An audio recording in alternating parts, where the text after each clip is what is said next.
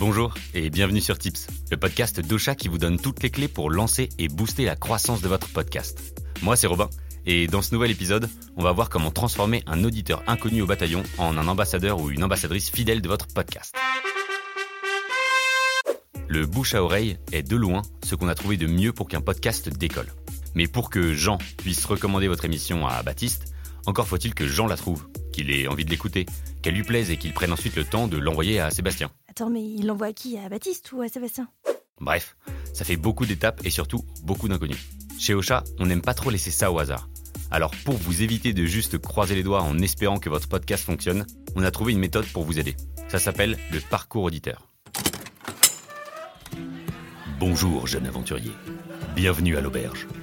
La quête du parcours auditeur n'est pas sans danger, mais je sais que tu en as l'étoffe. Tu vas devoir accompagner tes auditeurs et tes auditrices dans trois étapes cruciales. D'abord, la notoriété. Comment faire pour que votre audience vous repère dans ce labyrinthe de podcasts? C'est par ici. C'est par ici. Ensuite, il y a l'activation. Comment convaincre votre audience de lancer sa première écoute et d'appuyer sur play? Oh, le joli bouton. Enfin, la rétention. Comment faire pour que vos auditeurs et auditrices reviennent sur votre podcast et qu'ils ne se retrouvent pas dans une impasse? Ah, bah pourtant j'étais sûr que c'était par là. À chaque étape du parcours auditeur, un certain pourcentage de votre cible abandonne.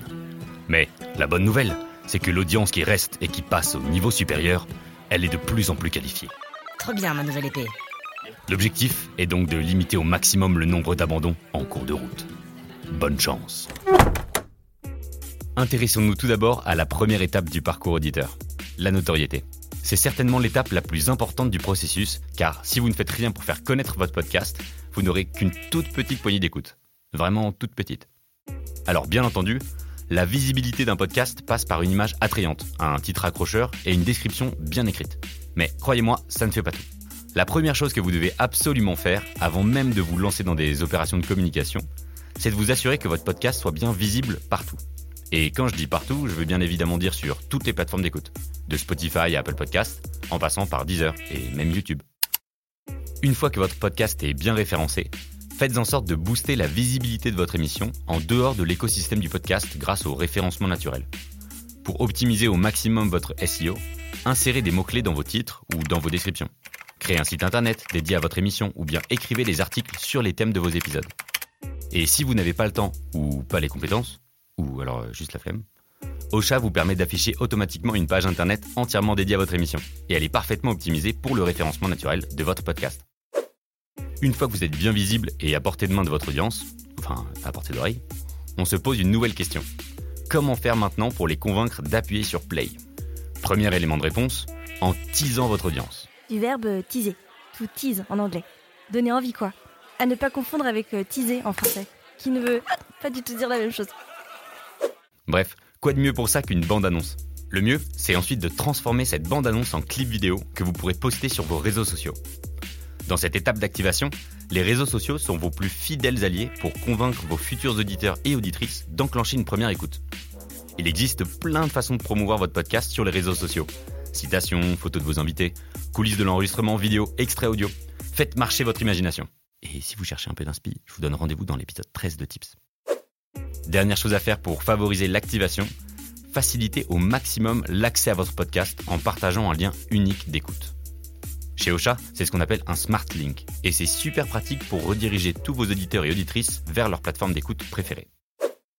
Nous arrivons enfin à la dernière étape du parcours auditeur, la rétention. Pour rappel, l'enjeu de cette étape est de faire revenir vos auditeurs et vos auditrices sur votre podcast, ou bien de les faire rester pour qu'ils consomment tous vos épisodes d'un coup. Premier petit hack pour rendre accro votre audience à votre podcast, les saisons et les playlists. En structurant bien votre émission, vous allez pousser vos auditeurs et vos auditrices à enchaîner vos épisodes. Allez, binge écouter quoi. Du verbe binger. To binge. Dévorer quoi. À ne pas confondre avec une binge en français. Qui ne veut toujours pas dire la même chose. Bref. Par exemple, Julie Alibo et Virginie Bioret du podcast Feu Croisé et Julien Cernobori du podcast Super Héros sont les rois du cliffhanger. Quand on écoute un premier épisode, on a vraiment très très très envie de connaître la suite. Et ça, c'est le signe d'un suspense bien maîtrisé. Transformer quelqu'un en un auditeur régulier ou en auditrice régulière implique de le prévenir dès qu'un nouvel épisode est en ligne. Logique. On a déjà parlé des réseaux sociaux un peu plus tôt dans cet épisode, mais ils ont aussi un grand rôle à jouer dans cette étape. Mon conseil planifiez vos posts sur les réseaux dès la sortie de votre nouvel épisode. Ça vous fera gagner un temps fou et en quelques clics, votre communauté sera notifiée de votre nouveau contenu. Pour informer votre audience de votre nouvel épisode, vous pouvez aussi envoyer une newsletter à vos abonnés. La plupart du temps, les personnes qui s'y abonnent via Ocha ou qui renseignent leur adresse mail sur votre site pour la recevoir sont vos éditeurs et vos auditrices les plus engagés. C'est donc un moyen super efficace pour les transformer en fans absolus. C'est la fin de cet épisode de Tips. On espère qu'il vous a plu. Si c'est le cas, vous connaissez la chanson, parlez-en autour de vous ou laissez-nous un petit message sur les réseaux sociaux d'Ocha. Cette semaine, on aimerait remercier l'aventurier Ahmed du podcast 28 lettres, qui a laissé un commentaire après son passage à l'auberge. Les conseils d'Emma et Robin m'ont été d'une très grande utilité pour promouvoir mon podcast. Il fera bientôt 10 000 écoutes en un an de podcasting. Merci Ocha pour votre magnifique travail. Merci à toi, Ahmed. À la semaine prochaine pour un nouvel épisode de Tips. Ocha Originals. Cette émission vous a été proposée par Ocha, la première plateforme française d'hébergement et de marketing de podcasts.